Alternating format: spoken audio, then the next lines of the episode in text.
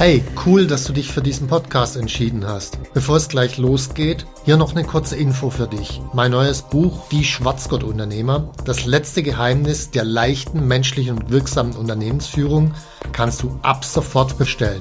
Den Link dazu findest du in den Show Notes. Jetzt aber zurück zum Podcast und viel Spaß mit dieser Folge.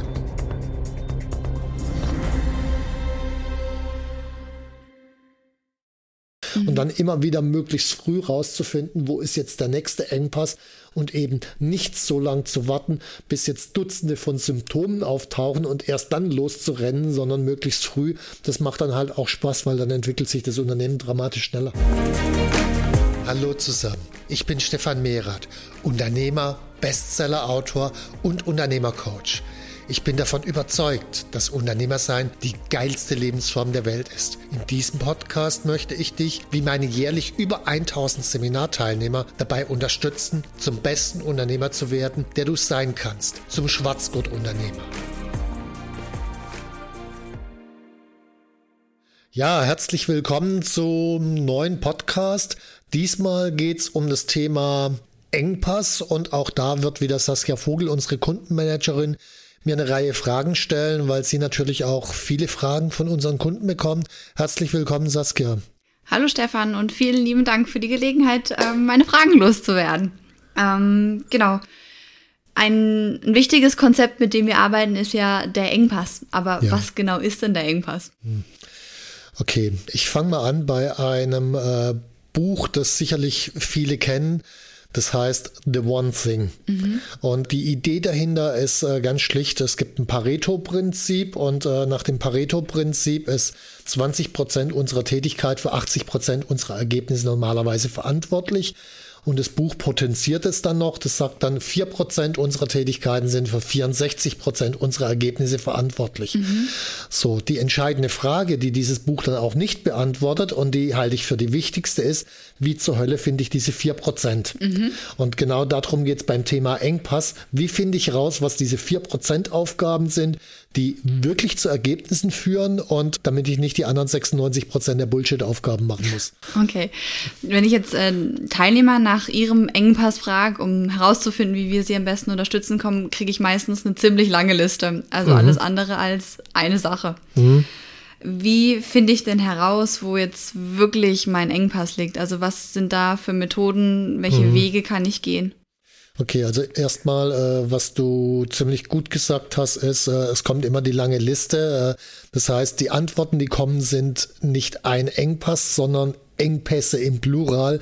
Und dieses Wort gehört meiner Meinung nach verboten. Es gibt keine Engpässe.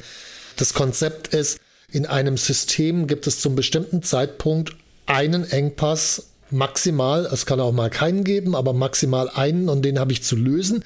Wenn ich den gelöst habe, kann danach sicherlich ein anderer Engpass entstehen im Zeitablauf, aber zum bestimmten Zeitpunkt gibt es genau einen. Mhm. Die Idee kommt ursprünglich vom äh, Justus von Liebig, Chemiker, 19. Jahrhundert. Der hat den Kunstdünger erfunden und der hat Pflanzenwachstum untersucht und hat halt festgestellt, die Pflanze braucht zum Wachsen eben Licht, Wasser, Phosphate und noch so ein paar Dinge. Mhm. Und wenn die Pflanze aufhört zu wachsen, dann fehlt irgendwas. Also entweder hat die Pflanze kein Licht, kein Wasser, kein Phosphat, weiß der Henker was.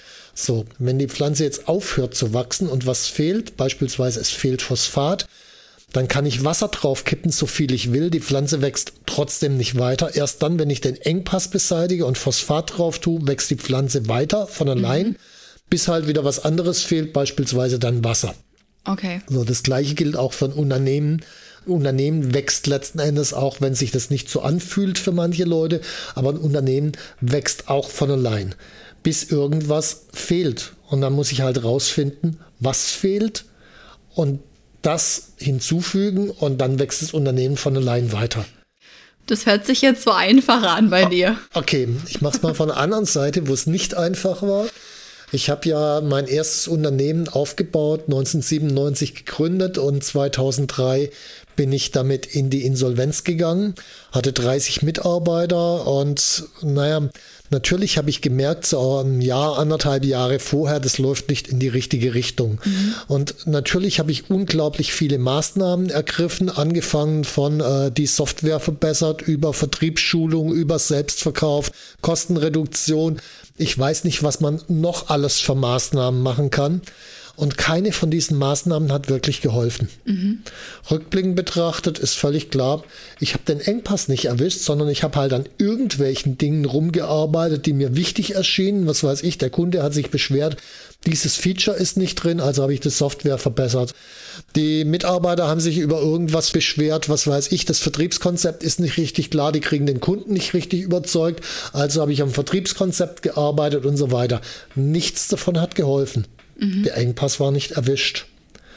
Rückblickend, wenn ich mir mal überlege, okay, worin war eigentlich der Engpass, ist es sehr schnell zu beantworten. Damals war die Situation so, ich habe roundabout 100 Stunden in der Woche gearbeitet. Mhm. Das heißt, ich habe ganz viel getan, ich hatte aber keine Zeit nachzudenken und äh, wirklich zu analysieren. So, wenn ich es geschafft hätte, diese Zeit zu reduzieren, das Wichtigste, worauf ich mich hätte konzentrieren müssen, als allererstes wäre die Strategie des Unternehmens gewesen, weil in der Strategie war ein großer Fehler drin. Mhm. Das würde jetzt wahrscheinlich hier im Podcast zu weit führen, diesen, diesen Fehler auszuführen. Aber es war einfach ein strategischer Fehler drin, so dass wir in der Wahrnehmung unserer Kunden eben nicht an Position 1 waren, sondern an Position 30 ungefähr. Und das ist halt nicht so, dass ein Kunde dann an Position 30 in seinem Einkaufsranking normalerweise kauft. Logisch. Ja. Äh, mindestens in den Top 5 sollte er schon sein, ja, wenn top, überhaupt. Top, Top 1 ist am allerbesten, genau. Okay, viele Teilnehmer sagen dann, naja, naja, mir fehlt der Umsatz. Ist das für dich ein Engpass? Ähm, na, die Frage, die sich dann stellt, ist, okay, warum fehlt der Umsatz? und dann kommt irgendwas, was weiß ich, der Kunde ist nicht richtig überzeugt, das Produkt ist nicht richtig gut oder ich habe keinen Vertriebsmitarbeiter. Das heißt, ich habe hinter dem Umsatz ganz andere Ursachen. Und das ist auch die wesentliche Arbeit bei der Engpassanalyse.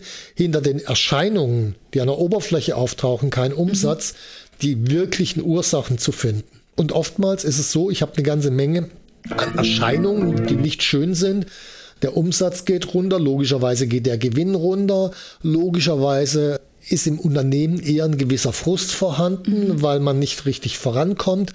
Die guten Mitarbeiter gehen, die guten Kunden gehen vielleicht auch. Das heißt, ich habe eine ganze Reihe von Symptomen und hinter diesen vielen Symptomen gibt es immer maximal eine zentrale Ursache und die gilt es halt rauszufinden. Okay, und wie gehe ich da am besten vor?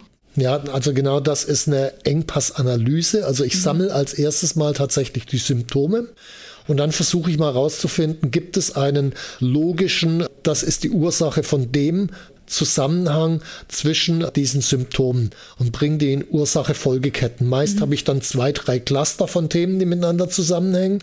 Und dann muss ich als nächstes rangehen, okay, gibt es zwischen diesen Clustern eine gemeinsame Ursache und komme dann meist noch auf weitere Punkte, die ich überhaupt gar nicht auf dem Schirm hatte.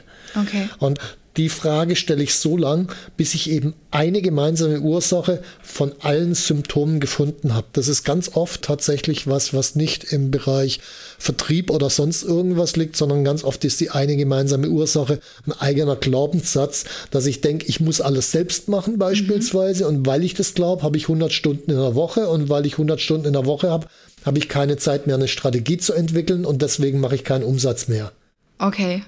Das heißt wirklich eine tiefe Analyse von der Gesamtsituation. Ja, und an der Stelle vielleicht ein Hinweis. Die meisten, wenn sie es alleine machen, hören tatsächlich recht schnell auf, diese Analyse zu machen und sind nach einer oder zwei Fragen zufrieden wenn dort wirklich ein trainierter Coach dahinter ist, der ist nach ein oder zwei, drei Antworten nicht zufrieden, sondern oft ist es eine Verkettung von fünf, sechs, sieben, teilweise acht Dingen, die da unten drunter liegen und dann bin ich zufrieden.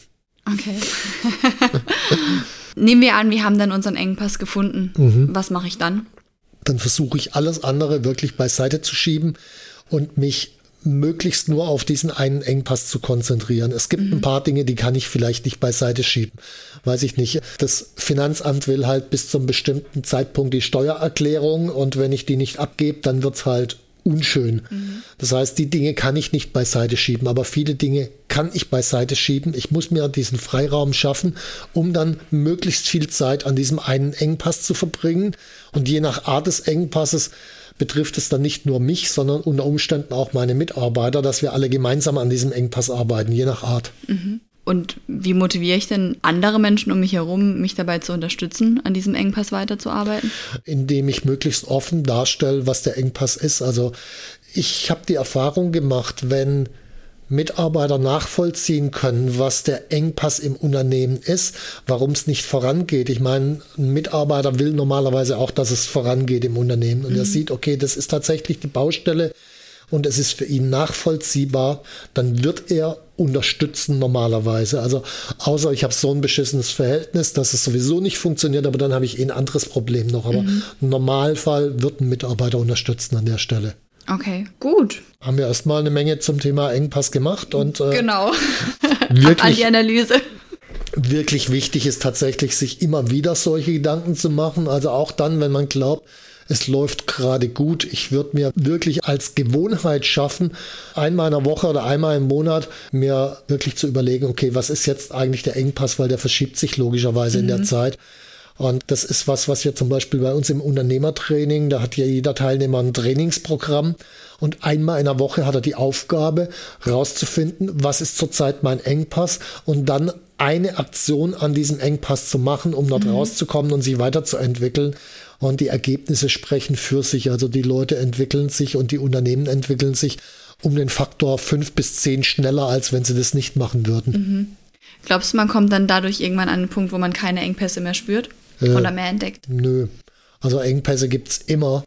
Ich meine, nimm noch mal die Pflanze. Also irgendwas fehlt immer bei der Pflanze. Äh, mhm. Ob es dann irgendwann mal, wenn sie richtig groß geworden ist, der Platz ist, der fehlt, keine Ahnung. Irgendwas fehlt immer. Und das Gleiche ist beim Unternehmen. Also das kann zwar sein, dass ich jetzt einen Engpass gelöst habe, dann geht es ein, zwei Wochen gut, dann taucht der nächste Engpass auf. Und mhm. das ist auch das Spannende als Unternehmer, wenn ich das jetzt, ich sag mal, 10, 20, 30 Mal gemacht habe, so eine Engpassanalyse, dann ist mir das auch in Fleisch und Blut übergegangen mhm. und dann immer wieder möglichst früh rauszufinden, wo ist jetzt der nächste Engpass und eben nicht so lang zu warten, bis jetzt Dutzende von Symptomen auftauchen und erst dann loszurennen, sondern möglichst früh. Das macht dann halt auch Spaß, weil dann entwickelt sich das Unternehmen dramatisch schneller. Mhm, das glaube ich.